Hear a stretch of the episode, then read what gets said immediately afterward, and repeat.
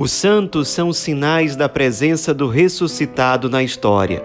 Hoje, dia 23 de outubro, celebramos São João de Capistrano. Nosso santo de hoje nasceu na região de Capistrano, em Nápoles, na Itália, no ano de 1386, no dia 24 de junho. Seu pai era um conde alemão de família nobre, sua mãe era uma jovem italiana e desde criança ele se destacou muito nos estudos quando jovem, fez os seus estudos jurídicos na Universidade de Perusa. Lá ele se formou em direito, tanto civil como direito eclesiástico, se tornou juiz de direito e foi um grande juiz, muito respeitado.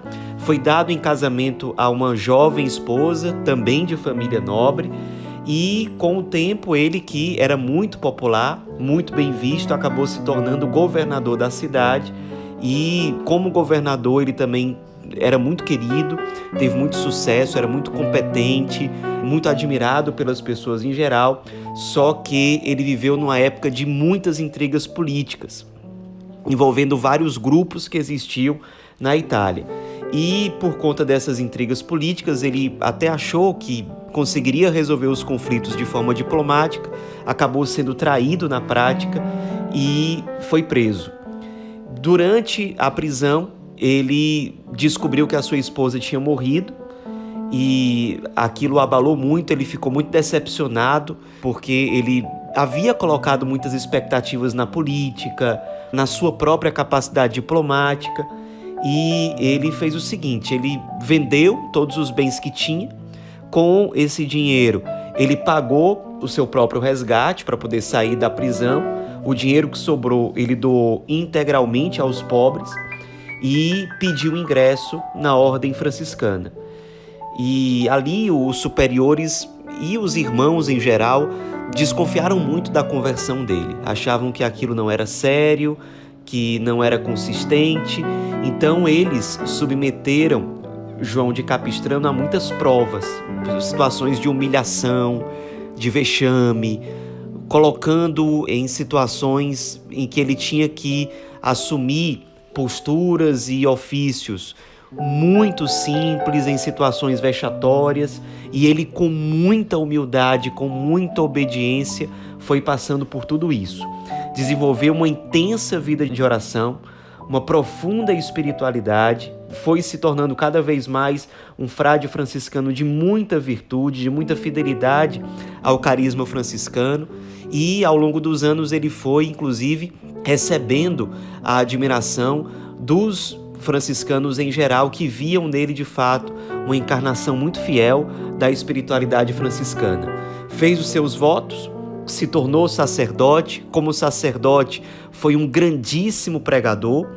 Há um depoimento documentado que diz o seguinte: pregando em latim para enormes multidões reunidas nas praças das cidades por onde passava, só ao vê-lo os homens se comoviam até as lágrimas, sem entenderem o que dizia.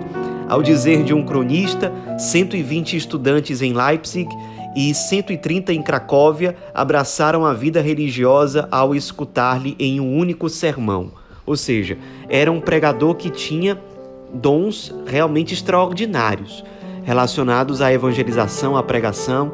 Nesse sentido, ele foi muito amigo também de São Bernardino de Sena, que também era um grande pregador. São Bernardino foi o grande propagador da devoção ao Santíssimo Nome de Jesus.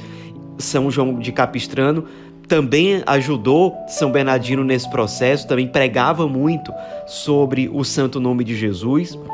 De fato, as suas pregações levavam muitas e muitas pessoas à conversão, a abraçar a vida religiosa, e aos poucos os papas foram percebendo essa grande capacidade de João de Capistrano de tocar os corações das multidões.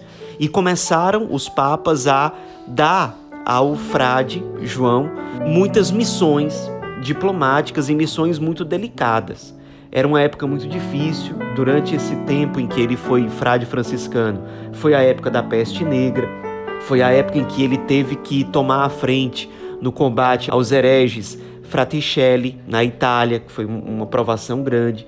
Também ele recebeu a missão de convencer os cristãos armênios a enviar representantes ao Concílio de Florença, numa época em que os armênios estavam brigados com os romanos.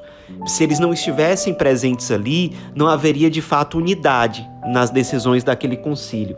Então ele foi recebendo várias missões como essas.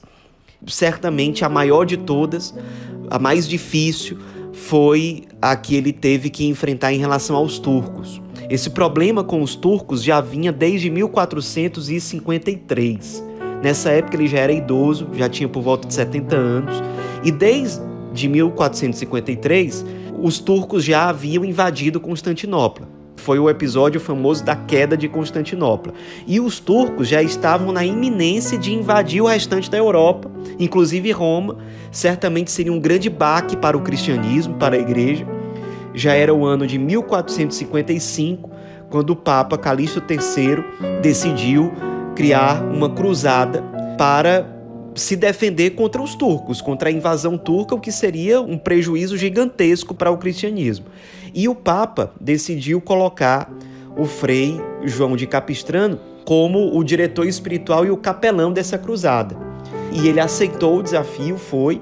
Era um desafio muito difícil, porque o exército turco era pelo menos dez vezes maior do que o exército cristão, e os turcos tinham vitória após vitória, eram mais preparados, tinham mais armas. No fim das contas, o frei João de Capistrano, vendo que os turcos estavam ganhando cada vez mais espaço, ele que já estava em profunda oração, intercedendo por aquilo, ele passou 11 dias e 11 noites sem dormir, rezando, motivando os soldados cristãos, que de fato, até de uma forma extraordinária, eles foram ganhando energia, força, vigor. Os turcos, que eram muçulmanos, ficaram muito impressionados com a figura daquele frade que estava ali sem armas e rezando, e motivando, intercedendo e pregando durante a batalha e de uma forma completamente extraordinária, de um modo incrível no fim das contas, os cristãos venceram aquela batalha, o que a olhos humanos parecia uma coisa extremamente improvável. A batalha foi vencida, mais ou menos três meses depois, ele fez o pedido de se retirar num convento que ficava em Vilar, na Áustria. Ele foi para lá, passou o restante da sua vida ali, passou pouco tempo ainda vivo. Ficaram para trás as lembranças dele como grande pregador, viajando por vários lugares, geralmente descalço. Ali ele aproveitou para deixar mais escritos, ele deixou muitos escritos. A obra dele atualmente está dividida em mais ou menos 17 volumes, principalmente abordando temas de espiritualidade e temas relacionados à moral. São escritos de uma profunda riqueza e depois de poucos meses ali no convento da Áustria, ele, muito fatigado, depois de um tempo com muita febre, ele acabou morrendo no dia 23 de outubro de 1456, já muito idoso. Foi canonizado em 1724 por intermédio do Papa Bento XIII e pouco tempo depois ele passou a ser considerado como padroeiro dos juízes.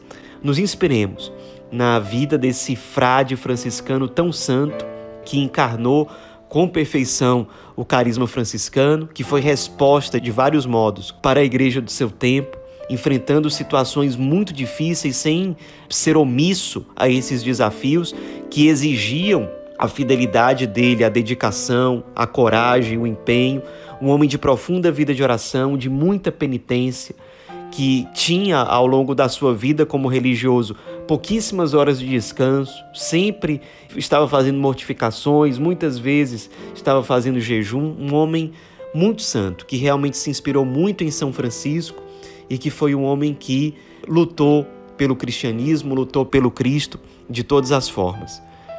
São João de Capistrano, rogai por nós.